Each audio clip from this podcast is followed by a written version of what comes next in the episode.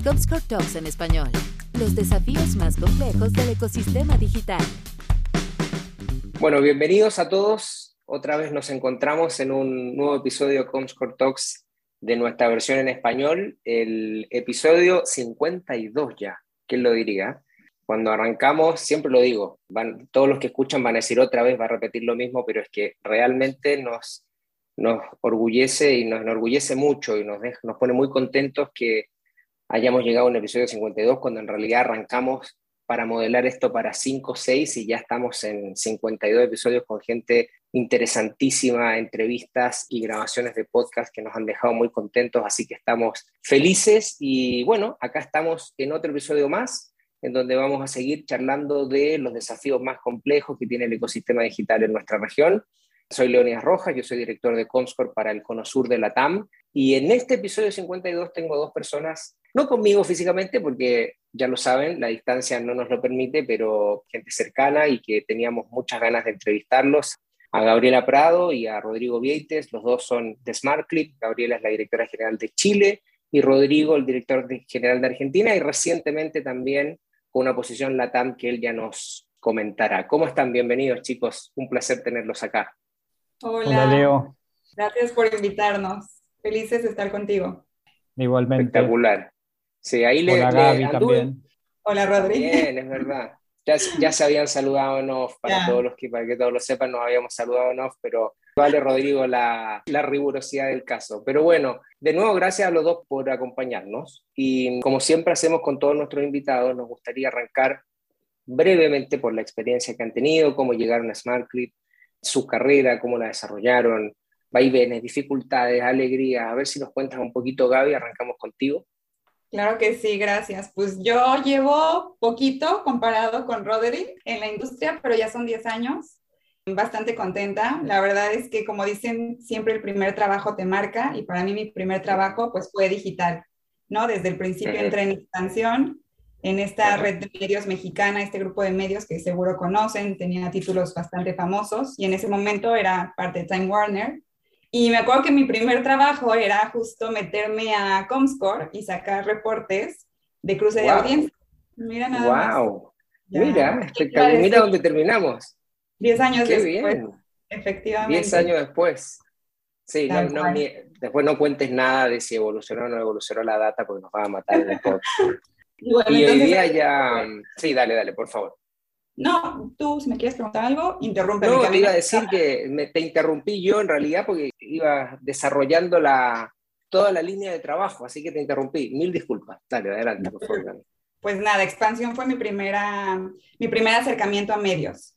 Y ahí empecé en ventas en un sitio de deportes, después me fui a Terra, por ser breve.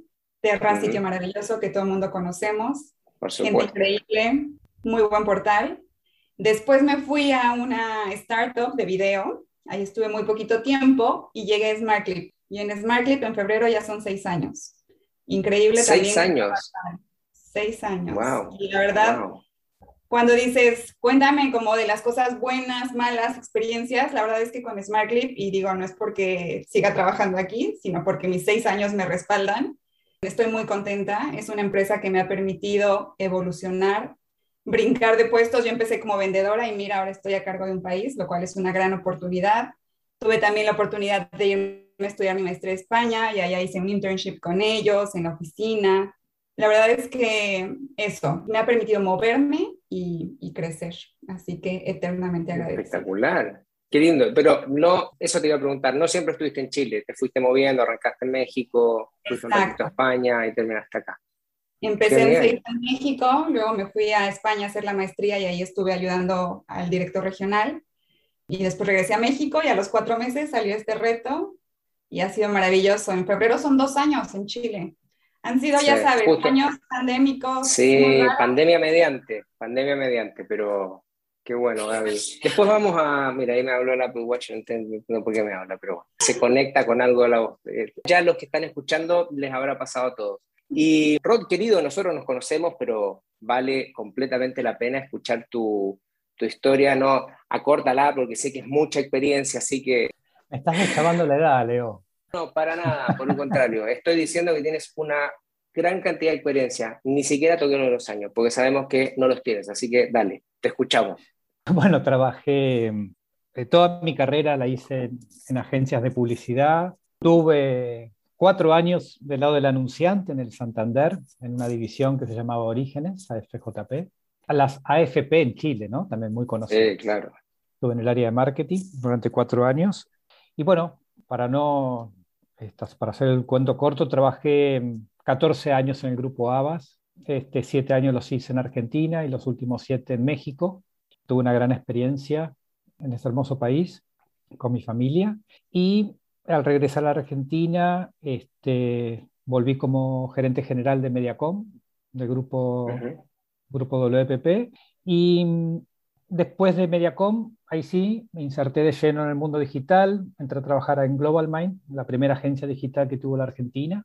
Estuve casi tres años ahí y conocí a SmartClip, como una anécdota muy linda, estando en México. Estaba en Abbas y desde París me piden por favor que entreviste a una persona, un alemán, después voy a contar junto con Gaby qué es SmartClip, ¿no? Y era bueno, era uno de los dueños de SmartClip que venía a México en aquellos años porque quería abrir su primera oficina en Latinoamérica. Y ahí lo conocí, lo, lo ayudé mucho en su startup y ahí conocí el, el modelo de negocio de SmartClip. Me llamó gratamente la atención, me impresionó mucho este, cómo tenía diseñada la plataforma en aquellos años, estoy hablando del año 2012 más o menos. No me acuerdo, Gaby, cuándo abrió México, pero más o menos fue en esa época, 2010, 2011, ¿no? Sí, por ahí va.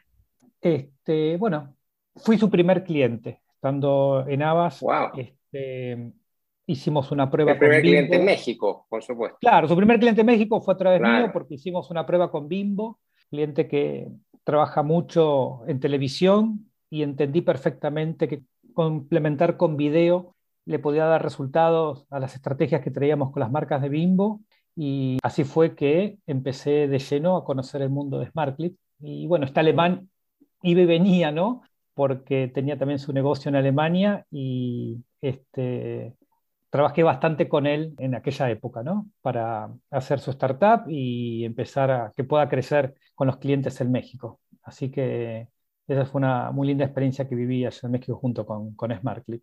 Y bueno, arranqué mm, el negocio de SmartClip en el año 2018, abrí la oficina en Argentina y bueno, al día de hoy estoy a cargo este, de la oficina acá en Buenos Aires y hace muy poquito, hace como dos meses, también me dieron un gran desafío, como hicieron con Gaby hace poco, de manejar todo lo que es la relación comercial a nivel Latinoamérica. Estoy colaborando con los países este, en hacer crecer el negocio y fidelizar aún más a nuestros clientes ¿no? en Latinoamérica. Así que tengo este doble rol hoy por hoy.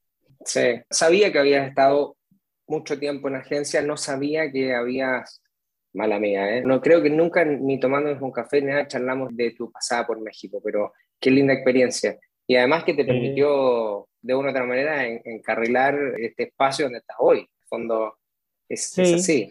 o sea, como lo cuentas, tiene todo el sentido. Sí, no me lo imaginaba en aquel momento, estaba muy metido en, en lo que era el negocio de agencia, este, pero bueno, son las vueltas de la vida, ¿no? Uno lo que hace es genera contactos, genera amistades este, en estas relaciones laborales y bueno, una cosa llevó a la otra y cuando me regresé a la Argentina después de unos años, desde Markley me llamaron y me propusieron abrir la oficina acá y bueno, este, al día de hoy eh, sigo al frente. Espectacular. Chicos, en, en, función de lo que comentaste, Rod, de SmartClip, me impresiona a mí realmente que ya el 2012, particularmente con video, pero estuvieran enfocando en ese momento, no sé si con la claridad de lo que tienen hoy día respecto a todo el tema de televisión conectada o todo el tema de addressable, que ya charlaremos de lo que, del, modelo Europa, en fin, pero es interesante saber que eso ya estaba de una otra manera en la compañía empujándose. Cuéntenos a nosotros, a todas las personas que están escuchando, que están escuchando este podcast, viendo esta grabación, ¿qué es SmartClip? Porque si bien en el ecosistema se conoce, probablemente hay mucha gente en un contexto más eh, alrededor de lo que es netamente digital que los ha escuchado, que los ha visto en algún tipo de branding, pero no necesariamente sabe específicamente el negocio. Si nos cuentan cualquiera de los dos, estas abiertas, se coordinan, yo feliz, y eh, los escuchamos para saber qué es. Se lo comentamos entre los dos. Mira, Como dije recién, eh, SmartClip es una compañía de origen alemán, pertenece al grupo RTL, que es el holding de televisoras y de productoras más grandes de Europa. SmartClip en aquella época y al día de hoy es la compañía de video más importante de Europa.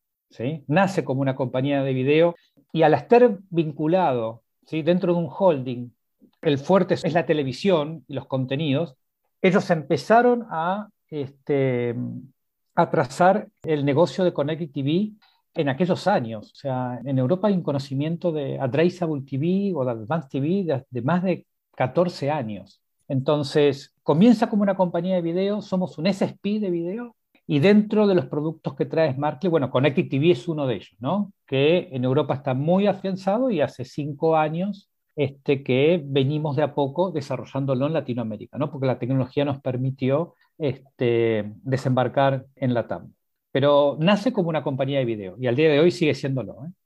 Tal cual. Ahí por complementar lo que dice Rodri, efectivamente somos un SSP, lo cual ahí también nos pone en otro nivel desde el principio, ¿no? Con esta tecnología propia que tenemos, tenemos un ad server propio. Además, algo que, que me gustó que me mencionaste desde el principio fue que justo nosotros veníamos manejando el tema de televisión conectada desde el principio. Yo me acuerdo que la primera reunión que tuve de trabajo en la oficina de México, fue con una marca de refrescos muy conocida. Y el tema que hablamos fue de Addressable TV en Europa.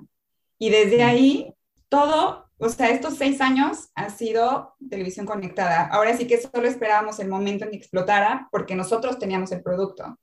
Y, y, bueno, ya después hablaremos cómo también la pandemia, la llegada de nuevos players ha ayudado, pero era un producto que desde el principio estaba en el portafolio de SmartGrid y como bien dice Rodri, acompañando a video, ¿no? Video siempre ha sido como el core de, la empresa, pero este, esta parte de innovación a mí me parece maravilloso y sorprendente como ellos desde antes ya lo veían, ¿sabes? O sea, yo me acuerdo que Ángel me decía, tú sigue empujando Connected TV, confía. Y ahora entiendo todo, ¿no? Cinco años después, claro. es que lo veían.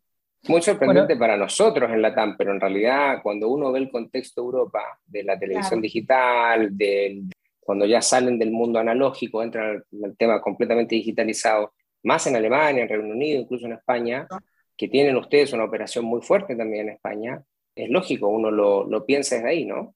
Totalmente. Sí, a mí me pasó algo muy parecido que a Gaby. Cuando me hacen la propuesta para eh, entrar en SmartClip, viajo a Madrid y lo que me convenció fue eso, ¿eh? fue Connected TV. Imagínate que yo venía del mundo de las agencias de toda la vida nací planificando televisión, planificando cable, este, y de repente me encuentro en una presentación en España este, con ingleses y alemanes presentando el proyecto de Connected TV que ya lo tenían afianzado allá. No puedo creer el modelo de negocio que trae esta gente, ¿no? O sea, uno acostumbrado a trabajar con el People Meter de Ibope, ¿no? Y tener un panel de audiencia y estimar, bueno, este programa de televisión tuvo tantos puntos de, rating.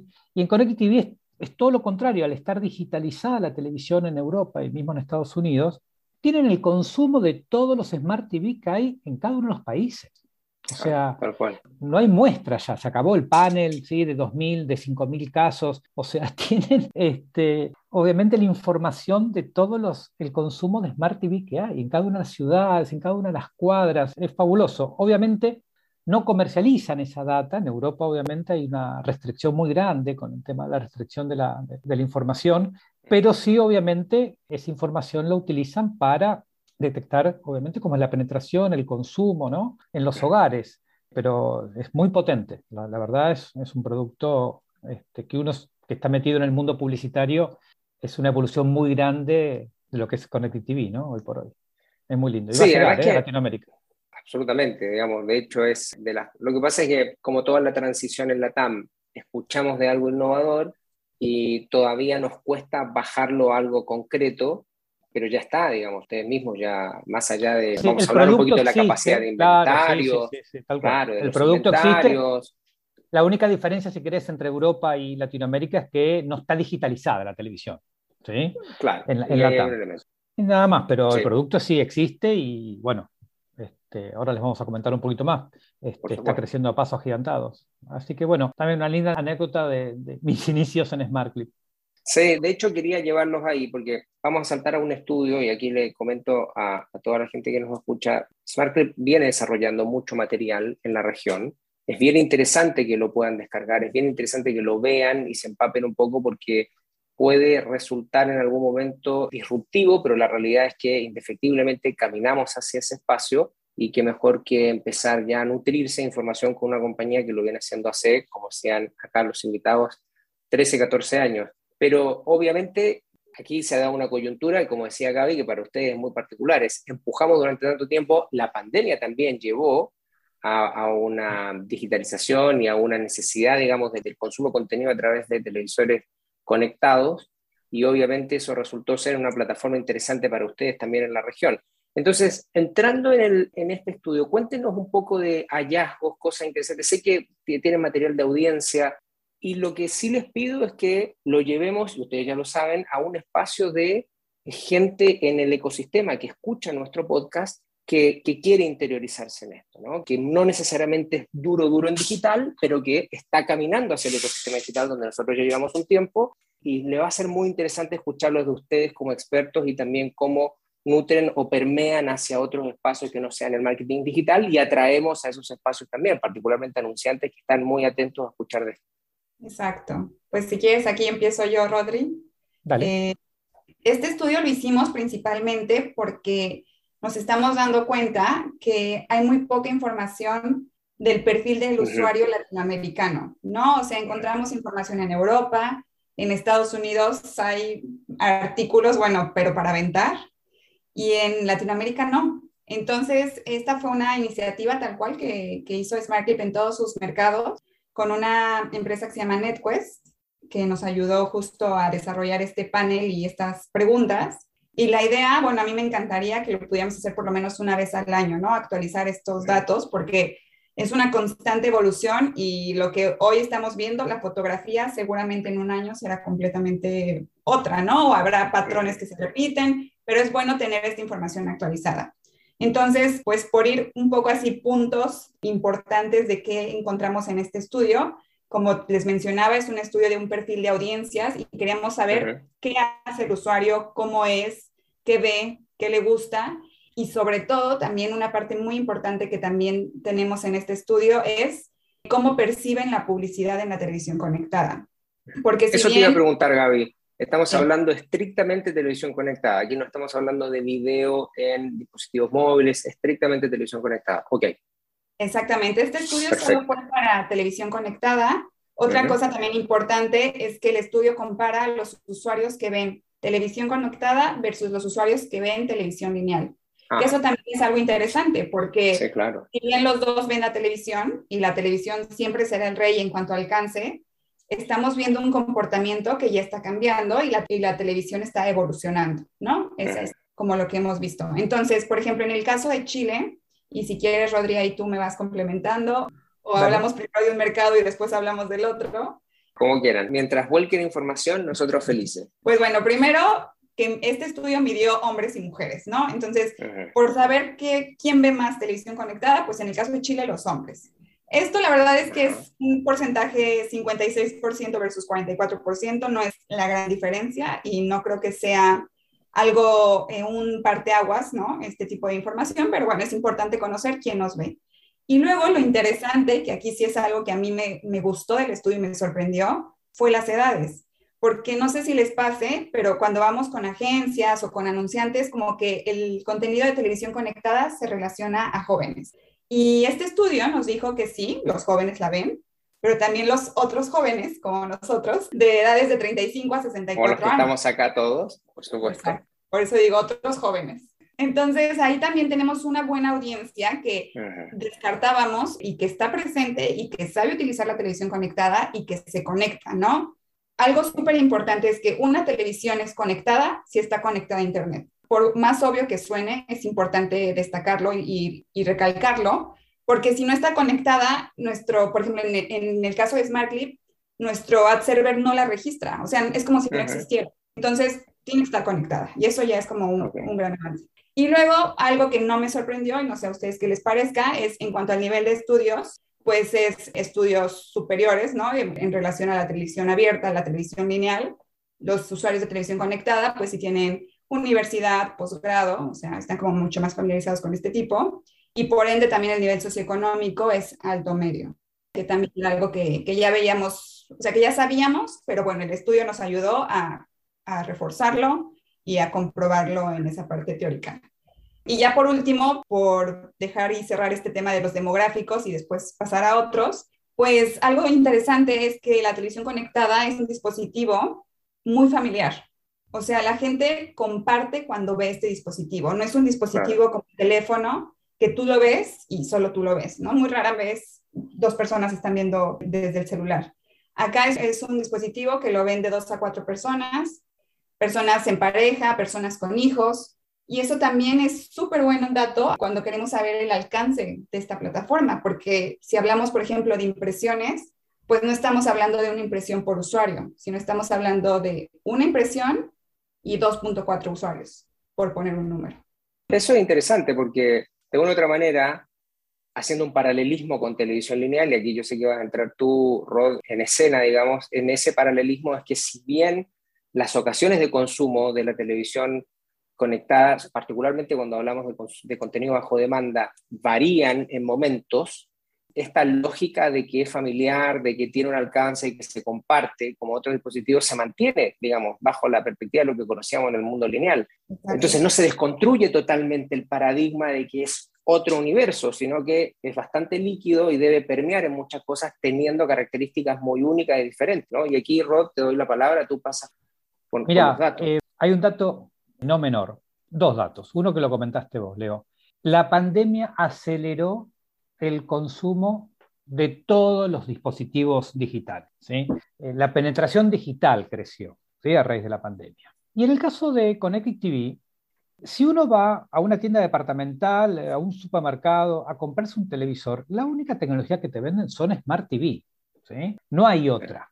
En cualquier parte de Latinoamérica estoy hablando. Entonces, estos televisores ya traen una tecnología este, muy moderna, y como dijo Gaby, los conectás a Internet y empezás a navegar, ¿sí? Como si fuera una computadora, como si fuera un, smartphone.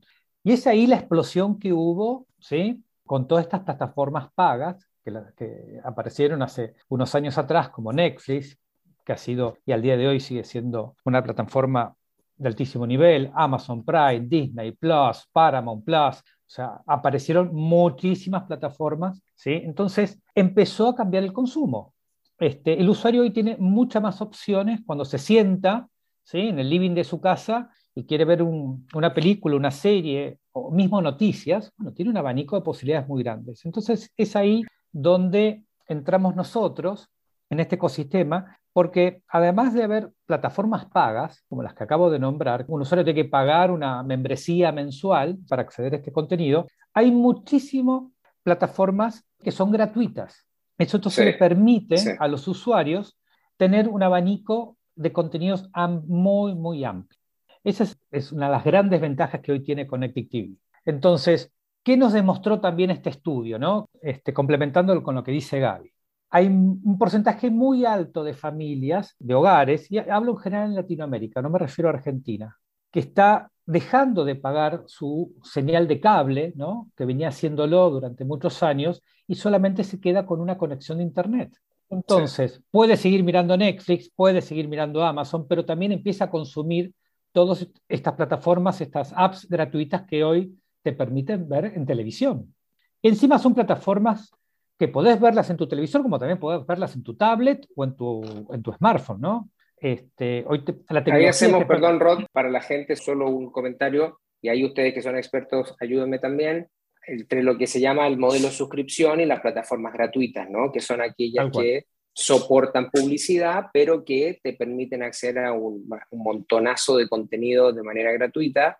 Y claro, va en línea con lo que tú estás diciendo, que es un fenómeno que en Estados Unidos se empezó a investigar, de los famosos cord cutters, ¿no? que eran aquellos que empezaban a bajarse del, de cable, que va a seguir teniendo una penetración en el cable, porque toda la parte de deportes en vivo y de noticias e información, los, los famosos, eh, digamos, el urgente de la noticia, por así decirlo, siempre va a estar muy asociado a esa inmediatez, pero ahí hay un espacio y quería hacer ese distingo porque se está empezando esa sigla del famoso AVOD o SVOD, que muchos de ustedes, los que están escuchando, lo habrán visto, va por ahí. Perdón, Rod, te, interrumpí solo para esa cuña. No, está bien, es bueno lo que, acabas de decir. Claro, al existir estas plataformas pagas, también existen estas plataformas gratuitas que este, sus ingresos están 100% abocados a la publicidad. De ahí nacen plataformas como Pluto TV, VIX, Dailymotion. Ayúdame, Gaby, pero hay millones. ¿sí? Mi hijo consume mucho deporte. Este... También quiero hacer un paréntesis porque esto es algo como que nos preguntan mucho, ¿no? O sea, ¿dónde, cuáles son esas aplicaciones? ¿no? Porque conozco Pluto, conozco eh, VIX, conozco Daily, pero hablamos de otras que son de comida, de clima, de películas de anime, que por ejemplo en Chile anime es, o sea, súper... Muy fuerte, sorprendentemente fuerte. Muy fuerte. Y, son aplicaciones que no son conocidas, pero que tienen tráfico. Entonces aquí también esto es una invitación a eso, ¿no? O sea, hacer un poco más, pues entender que, que estas aplicaciones todavía no son esos big names, pero que son aplicaciones que tienen contenido muy de alta calidad, ¿no? O sea, son aplicaciones que generan el contenido por editores, no por usuarios, empezando por ahí, contenido seguro, por supuesto, y que tienen tráfico y que a lo mejor si te, yo te digo, bueno, una que tenemos se llama Food TV, tú me vas a decir, uy, ¿esa cuál es? Pues es una aplicación de comida y es muy buena y tiene recetas y la gente la utiliza. Entonces tenemos toda esa plataforma, ¿no? O sea, tenemos tanto las conocidas como las que están dentro de un Roku, dentro de un View, que son publishers, que a lo mejor el nombre del publisher lo conoces, pero las mil aplicaciones que tienen dentro, pues ya no son tan conocidas. Absolutamente, sí. Hay un universo por conocer ahí. Totalmente. tal cual. Y volviendo a lo que comentabas vos, Leo, a ver, Connected TV no vino a desterrar al cable o a la televisión abierta, al contrario, ¿eh? es, es, un complemento de la televisión abierta y el cable no va a morir, obviamente, la televisión abierta tampoco, los latinos somos mucho de mirar televisión, entonces Connected TV obviamente va a seguir creciendo, y va a complementar cualquier estrategia este, de televisión abierta o de televisión de paga, ¿sí? porque tenés usuarios únicos que no los encontrás en esos ecosistemas. Entonces, esa es la gran bondad que trae hoy por hoy. Y gracias a, la evolución que está teniendo Internet, ¿no? que el 4G cada vez funciona mejor, ya se está haciendo pruebas de lo que es el 5G, o sea, va a seguir evolucionando la conectividad en el mundo, entonces este tipo de plataformas van a seguir creciendo a pasos agigantados absolutamente. Además que en Latinoamérica, en distintos momentos, no sé, y ahí peco de la ignorancia, si ya pasó en algún país, pero están fechados los apagones analógicos también en los distintos momentos, probablemente, eh, ya no sé si estará pasando en algún país, el apagón analógico, que obviamente que va a empujar mucho más esto. Yo no, no soy un ducho ni muy técnico en eso, cuál es el impacto en lo inmediato, pero si uno hiciera la proyección de lo que pasó en Europa y en Estados Unidos con esos apagones analógicos hace un tiempo, debería proveer a estas plataformas un espacio de expansión mucho más agresivo, ¿no? Considerando que va a ser un, un momento interesante. Y aquí los quiero llevar a otra pregunta porque dispositivos móviles, todo el ecosistema digital, nosotros venimos hablando hace mucho tiempo de la erupción y, y de nuevo, pandemia mediante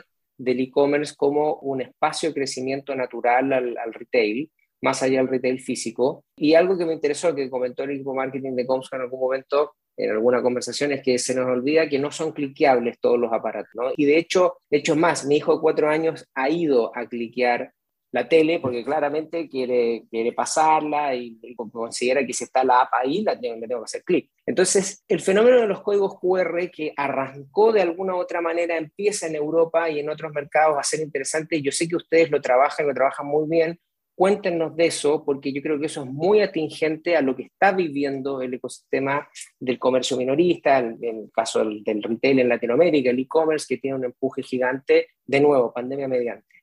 Sí, claro. Pues mira, esto como un poco por empezar desde el principio, para la redundancia.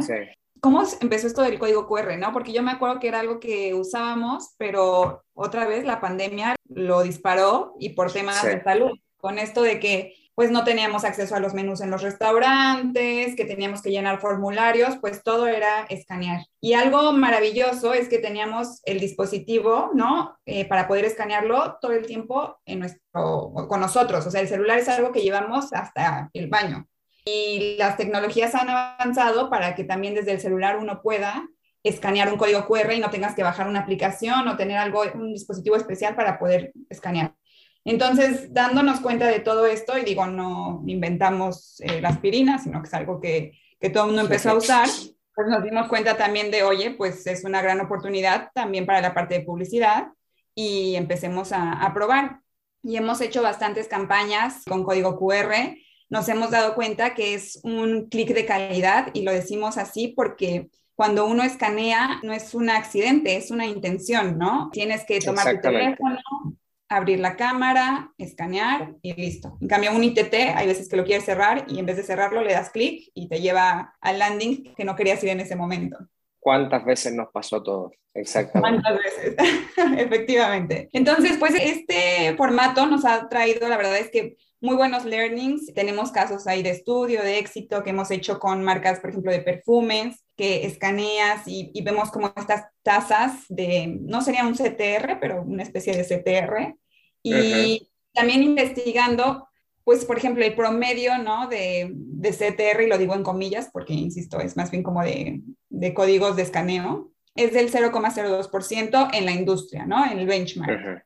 Insisto, puede ser que parezca bajito, pero recordemos que es de calidad y que es intencional, lo cual lo hace enormemente valioso. Y por ejemplo, con campañas de perfumes en Chile hemos tenido 0,05%, hemos tenido campañas de supermercados, de farmacias, de autos, o sea, es, es algo que funciona para la mayoría de los anunciantes, siempre teniendo este juicio de decir que lo que funciona para algunos no quiere decir que funcione para otros, depende de la campaña, el, lo atractivo del, de la promoción, del anuncio, etcétera. Pero es un buen medio que, que nos gusta empujar y que, y que seguiremos probando, a lo mejor no solo en Connected TV, sino también en aplicaciones OTT, que son estas que también puedes ver desde tu PC o desde tu tablet.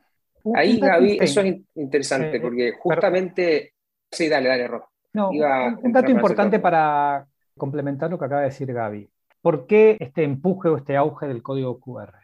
En Smart TV, al no existir cookies, ¿sí? no se puede esquipear. Y el anuncio publicitario no podemos sacarlo del entorno de la televisión. O sea, porque me ha preguntado varios anunciantes, me decían, bueno, ok, pongo un spot en televisión conectada, pero quiero poner un link a mi landing para que... No, no, no. No le pongas link a nada porque hoy por hoy este, en televisión conectada no podemos salir de ese entorno. ¿no? Al, no haber cookies de por medio, el usuario ve el anuncio, no lo puede esquipear, el audio está siempre encendido, así todas las bondades que tiene Connected TV, este, pero siempre estamos dentro del entorno de un televisor. Entonces, por eso esta, explicación que hace Gaby, el código QR lo que te permite es que haya una interacción entre el usuario y la marca. Eso es la gran bondad que hoy trae el código QR y, el éxito que está teniendo hoy por hoy. Sí, de hecho, eso es precisamente lo que les iba a preguntar, porque de ahí iba a pasar contigo, Rod, en base a lo que dice Gaby, porque no es, no es casual el escaneo de un código QR. Entonces, uno entendería que hay una intención específica. Por tanto, medirlo desde una métrica de un CTR no es necesariamente natural o atingente al código QR en este entorno. Ahora, dado ese escaneo de calidad, ¿cómo han visto ustedes la evolución de las conversiones después, ¿no? de las conversaciones que han tenido con sus clientes? Porque me imagino que en un principio había mucho de novedad, había mucho de dónde me llevaba, había que optimizar el, el journey o la jornada del cliente para que efectivamente una vez que se hiciera ese trabajo de escanear, la capacidad de convertir fuera rápida. ¿Cómo fueron trabajando eso, Rod? ¿Lo fueron trabajando la mano con las agencias? ¿Las agencias se entusiasmaron en esto? ¿Los anunciantes? ¿Cómo lo ves?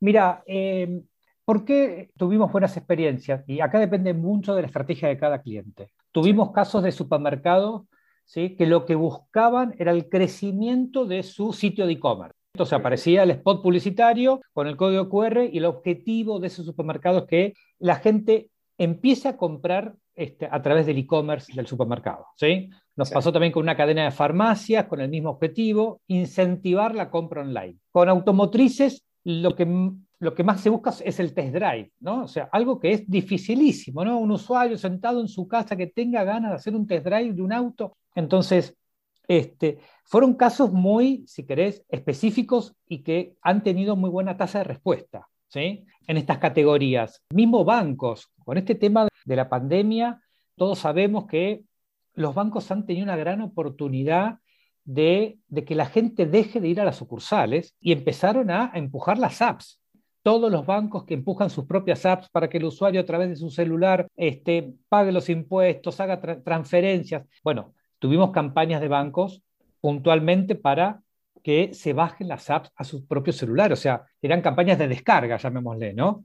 Y le funciona, y le funciona. Este, por eso creemos mucho en el producto, hemos tenido mucha, muy buena tasa de respuesta en estas categorías que te estoy nombrando. En el caso de perfume, Gaby tuvo una muy linda experiencia, me imagino sin conocer la marca, es un lanzamiento, es una campaña de branding, ¿no? El lanzamiento de una, de una fragancia, este, y que el usuario tenga intenciones de, este, de escanear el código QR para entender un poco más qué bondades trae ese producto, dónde comprarlo, porque una vez que lo escaneas, tenés infinita la información que te da, ¿no? Porque te vas a la landing del cliente y ahí puedes hacer lo que quieras, con lo cual los casos fueron muy, muy buenos. Absolutamente. Además que el código QR es lo que decía Gaby en un principio, se naturalizó de una manera. Yo recuerdo aquellos restaurantes antes de la pandemia que osaban hacerlo con el código QR, y digo osaban porque todo el mundo decía, no, no, no, el código QR no, tráeme el menú, el menú, la carta, quiero ver ahí, y de pronto no estaba más, y ahora es natural, es más, yo entro y pido, ¿y el código? Yo hace dos años atrás jamás pedía un código, ahora pido el código. Entonces, todo eso en la industria empieza a naturalizarlo. Y me imagino además, la televisión hoy día tiene una interacción natural con, nosotros lo hemos medido, lo, lo, han medido también otras casas de investigación. La gente hoy día ve los programas con el teléfono en la mano. No es que el teléfono queda a un costado, lo ve con el teléfono en la mano, se van comentando, algunos que entran, por ejemplo, tienen algún hashtag específico asociado a ese programa, a ese capítulo, entonces, la, porque uno dice, ¿hay un momento, una oportunidad para escanear? Sí, hay, porque la gran mayoría de la gente está con el teléfono en la mano, no es que esté pensando bien el código QR, pero tampoco es, uy, voy a correr a la otra habitación a agarrar el teléfono, ya lo tiene en la mano, entonces la oportunidad es muy genuina.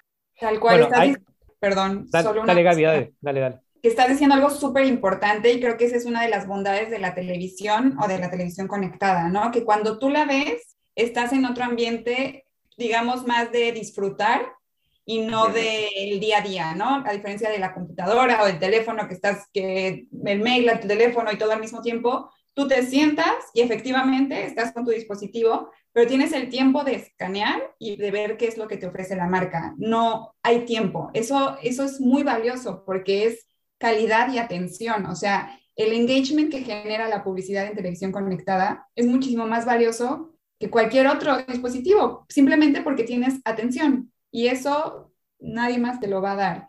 Y tenemos una presentación, una slide muy bonita que justo también ejemplifica esto que dices, ¿no? Antes el usuario se sentaba y veía la tele y listo. Ahora el usuario se sienta, ve la tele y tiene conectado Alexa, tiene el teléfono, tiene la tablet, está viendo en Twitter qué es la tendencia del partido, por ejemplo, o de la película o de la Fórmula 1, cuánto van en puntos. O sea, impresionante el cross device que hemos avanzado, que ha evolucionado naturalmente y que afortunadamente tenemos herramientas para poder impactar a esa gente, no importa desde dónde te esté viendo. Absolutamente. Sabes que a nivel táctico seguimos evangelizando, ¿no? Porque hay muchos clientes que están interesados en sumar su código QR a las campañas, un servicio que también proveemos en SmartClip. ¿no? Nosotros damos ese servicio de producción para insertar, si querés, la sobreimpresión en la pantalla del spot con el código QR, pero nos vemos que las agencias creativas, en su gran mayoría, el código QR te lo ponen en los cinco segundos finalizando el spot. Decimos, no, por favor, déjame el código QR desde el inicio del spot, para darle tiempo al usuario que entienda el comercial que está mirando en este momento, que pueda agarrar su smartphone, ¿sí? y tenga el tiempo suficiente para escanearlo. O sea, bueno, esos trabajos con las agencias creativas los seguimos haciendo porque a veces fallan en eso. No, y son trabajos que evidentemente ustedes van a tener que hacer con la industria, o sea, no solamente como promotores de la tecnología, es entrar un poco en la industria, en la TAM, donde hay formas de hacer las cosas y a veces es difícil salir de esa inercia, ¿no? Y de cómo mirar, de cómo innovar, digamos, también los anunciantes quieren atreverse mucho a innovar, pero siempre está ese riesgo de, bueno, y el resultado, pero lo que venimos conversando acá es que parece del todo obvio que teniendo ese nivel de atención y alguien que decide hacer ese físicamente y no por casualidad, y eso me parece fundamental, tiene un interés natural y que probablemente la capacidad de que eso se transforme en una conversión es muchísimo más alta. Ustedes nos dirán después con algunos estudios que vayan generando en Latinoamérica y me imagino que ya debe haber mucho de eso. para todos los que están escuchando, después van a tener probablemente la posibilidad de ingresar a sitio SmartClip, contactar a Gaby, a Rod, los que quieran entender un poquito más de lo que hemos venido conversando hasta acá.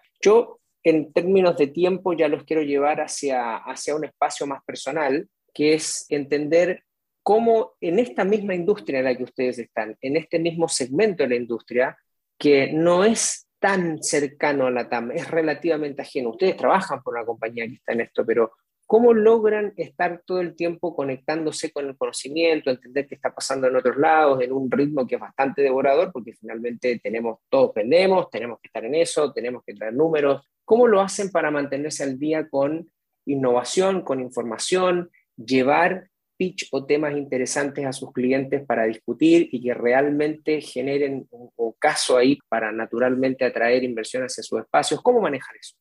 Sí, pues ahí la verdad es un trabajo en equipo totalmente, ¿no? De hecho, tenemos un grupo, todos los directores de la empresa, donde nos compartimos este tipo de información, porque lo que yo veo le sirve a todos, o sea, no solo a un país, como dices, es para, es tanta información, todo el tiempo cambia, que a lo mejor lo que está haciendo Estados Unidos en este momento para Latinoamérica es lo que va a pasar en los próximos tres años. Entonces, empezando por ahí, compartir información, eso es como lo más importante. También nos sumamos a webinars, a pláticas que haya, o sea, de donde vengan. Nosotros ahora sí que no discriminamos, nos gusta de donde vengan y también otra cosa súper importante que, que, nos gusta, bueno, además de el, estar leyendo y todo, lo que nos dicen los anunciantes, ¿no? Porque al final muchas veces uno piensa que el conocimiento viene de, del publisher o del medio hacia ellos. Y muchas veces no es así. Ellos nos dicen como, oye, este cliente se le ocurrió hacer esto, ¿podemos? Y ahí es cuando nosotros decimos, mira, esto es una gran oportunidad, hay que investigar más de cómo podríamos hacerlo porque aquí tenemos un producto que va a servir de innovación y que va a generar esto. Entonces, escuchar, ¿no? Al final, si nosotros no damos lo que quieren, pues de qué sirve que demos cosas si nadie las va a comprar. Así que es un trabajo de todo el ecosistema digital. Escuchamos, platicamos, contamos, investigamos, leemos, pero viene por todas partes. un dato no menor.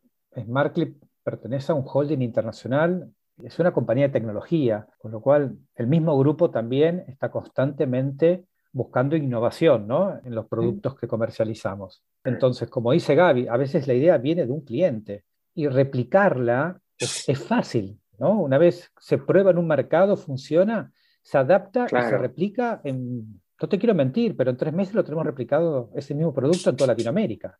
Para ustedes es escalable. Sí, hoy por hoy la tecnología digital te permite eso, ¿no? Si en un país funciona, tiene que funcionar en el resto. No le vemos, si querés, alguna contra a nivel de tecnología, pues como es propietaria la tecnología, entonces si ya está funcionando en un país, se replica en el resto. Después se verá la idiosincrasia de cada mercado, pero siempre está evolucionando el grupo en, querer este, mejorar los productos constantemente, constantemente está haciéndolo. Y escuchamos mucho a los clientes, eso es un muy buen punto que acaba de decir Gaby, los escuchamos mucho. ¿Y ustedes como expertos también se van nutriendo de eso o también le van tomando, digamos, nota de papers, lo que esté pasando? Yo acá he entrevistado a mucha gente que me ha dicho, mira, escucho podcast todo el tiempo, se nutren de podcast, porque no leen mucho, porque no, no tienen tiempo, no les gusta, porque y, aparte, un, un, todavía un entrevistado que me dijo, no, yo escucho podcast y todos en 2X, pues si no me, me vuelvo loco porque quiero, quiero mucho material. Y después me dice que le pasa que lo escucha tanto que cuando vuelve a la vida real, ¿no? A hablar con alguien, como que a veces quiero apretarlo a que hable en 2X, pero bueno, no puedo, no puedo llevarlo todo. Claro, ¿van por esa línea también ustedes dos como profesionales de ir buscando ah. material o la compañía les provee mucho? No, esto es un trabajo 360, por ponerlo de algún modo, o sea, es por todas partes. Y efectivamente, los podcasts para nosotros es algo maravilloso porque, como bien dice tu amigo, hay veces que uno no tiene tiempo de sentarse y leer, pero puedes estar adelantando y escuchando, y entonces vas pescando cosas y, y aprendiendo. Y también puedes leer, los white papers son maravillosos también nos gusta ver qué hace la competencia, ¿no? O sea, porque al final uno no se puede centrar como en solo Smart Clip, Smart Clip, ¿no? O sea, hay un mundo y nosotros estamos abiertos.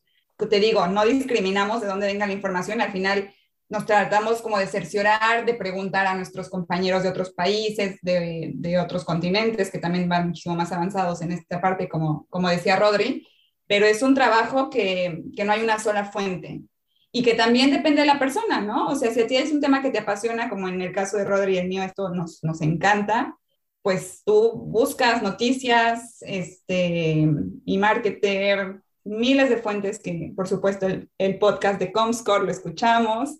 No, me, me, encanta eso, me encanta. Mira, te voy a contar una infidencia, vos lo sabes bien, Leo, se hace la sí. Now, ahora dentro de tres días. Eh, yo estoy en el panel de video, ¿sí? soy uno de, los, de las personas que está dentro del panel. La información de ustedes, que hace, hace como dos semanas, VP de tu gerente general, creo que dio una charla, sí. hizo un webinar, mejor dicho, sobre video. Bueno, usamos el paper de ustedes para nutrirnos de información, para el panel que vamos a tener dentro de dos días. Te lo confieso que es verdad, ¿eh? Este, lo utilizamos, no, no, me, lo hemos compartido. porque lo hablamos, sí. Este, lo hemos compartido este, porque hay una información muy rica. Y eso también, no voy a estar a favor nunca de la pandemia, pero la pandemia también colaboró mucho, ¿no? En que uno eh, tiene más acceso a información, porque hoy se dictan muchos webinars este, online, entonces uno se puede suscribir rápidamente, se separa de su agenda una hora. Yo participo de convenciones en cualquier lado del mundo y escucho mucha información este, de cosas que están hoy por hoy evolucionando y, y aprendo mucho de eso. Pero un montón, sí. ¿eh? De hecho, si uno quisiera, creo yo, podría agarrar de lunes a viernes de punta a punta y llenarse de webinars de todo el mundo sí, y, y, y, esa semana, creo que nadie lo vaya a hacer, pasarte de vacaciones esa semana escuchando webinars, pero la realidad es que es así, se, se empujó mucho. Y gracias a los dos también por el comentario de Comscore. Ya sabrán ustedes y todos los que escuchan el podcast que en general nosotros tocamos muy poco tema de nosotros, porque sí. finalmente lo que queremos es hablar de los, de los invitados. Y ya dándole un cierre, porque la conversación ha estado buenísima y la realidad es que yo sé que todos los que la han escuchado se van a lanzar a entender un poquito más del tema televisión conectada, de lo que hablamos de los códigos QR, eh, probablemente si ustedes chicos después eh, nos comentan dónde o si van a colgar en algún lado o van a dejar parte de ese estudio disponible para el ecosistema en la región. Quiero cerrar con los próximos 12 meses de cada uno. Aquí pueden decirme algo profesional, algo personal. Esto siempre se lo preguntamos a nuestros invitados. ¿Qué es lo que los va a mover los próximos dos meses? Eso que te mueve un poquito la panza, que dice esto me encanta. Esa, de hecho, eh, hemos tenido de todo, gente que está en proyectos, otro que por ser padres, otro que van a correr una maratón, de todo. Acá no tenemos que ligarnos solo al trabajo, pero sí nos interesaría saber qué es lo que quieren hacer y qué los mueve en el futuro cercano. 12 meses se van así. Te toca, Rodri. Ah, mira que ahora sí. Ah, te ahora sí va primero. Ahora bien, bien, muy bien, Javi. Mira, eh, sí, estuvo, estuvo rápida la bien. Mira, qué buena pregunta la, la tuya, Leo. Me acaban de nombrar director regional para Latinoamérica y la verdad me motivó muchísimo, pues estoy enamorado de SmartClip, trabajo con un equipo de trabajo que es encantador, tengo un gran desafío por delante, ¿sí? Este, y en los próximos 12 meses me imagino viajando por las diferentes oficinas de SmartClip, colaborando con Gaby y con todos los country managers que tiene SmartClip, que es algo que me apasiona, este, tanto viajar como también este trabajo, así que tengo un, un, desafío en estos próximos 12 meses enorme con este nuevo rol.